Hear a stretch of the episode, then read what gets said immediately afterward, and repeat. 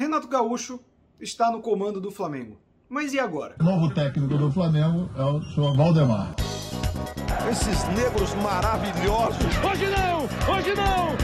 Hoje sim! Olha o que ele fez! Olha o que ele fez! Olha o que ele fez! Olha o que ele fez! A pergunta é: por que Valdemar?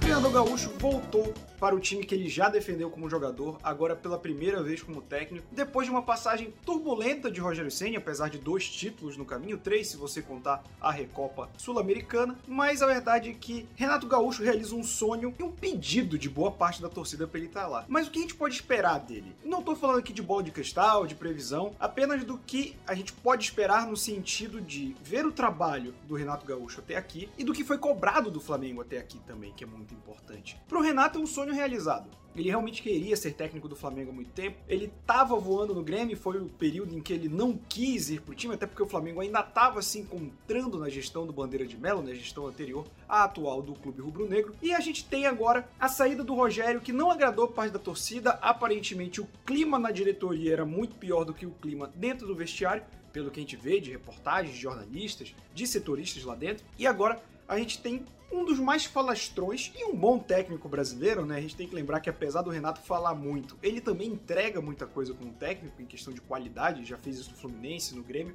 É um cara ainda novo que já mudou o que ele fazia em outros trabalhos, então ele não é como se fosse um Felipão, como se fosse um Parreira da vida aqui. Mas depois de um certo ponto da carreira, a gente só podia esperar a mesma coisa. Só que existe um grande problema nesse sonho do Renato. Eu falei aqui que ele é falastrão, e de fato ele é. Tanto que enquanto ele esnobava o Flamengo quando já estava no Grêmio, falava que ah, é muito fácil ganhar com esse Flamengo. Com o dinheiro que usaram para contratar esse elenco, para montar essa equipe, o CT, o dinheiro que o Flamengo se estruturou justamente na gestão Bandeira de Melo, que foi ruim no futebol, mas bom para as contas. Aqui a gente tem o melhor de dois mundos. O Flamengo tá com as finanças em dia e tá com um elenco muito bom. Então, se é muito fácil ganhar com o Flamengo, por que Domenech caiu tão rápido? Por que Rogério Ceni com dois títulos caiu tão rápido também, apesar dos maus resultados? É isso que o Renato vai ter que responder.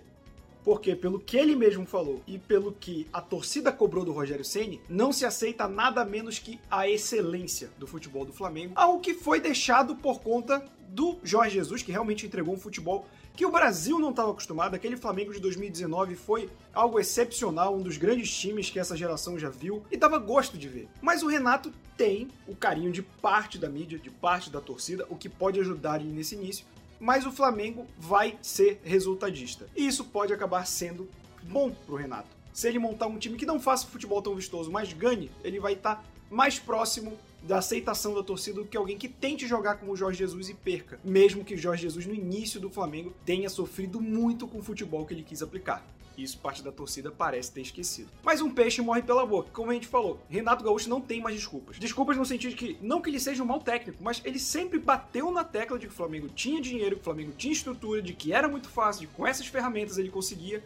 Então, nesse sentido, ele não vai poder reclamar de elenco, ele não vai poder reclamar de estrutura, porque isso foi algo que ele sempre exaltou, mesmo quando ele tirou sarro do time que é da figura do Renato, parte do personagem. O Renato então vive hoje um sonho, só que ele vai ter que trabalhar muito duro, mesmo que ele fale que foi fácil, para que isso não se torne um pesadelo. Esse foi mais um Porquê Valdemar, agora em vídeo em pequenas doses, também em qualquer agregador de podcast, no Spotify e no Deezer para você conferir. Te espero no próximo vídeo.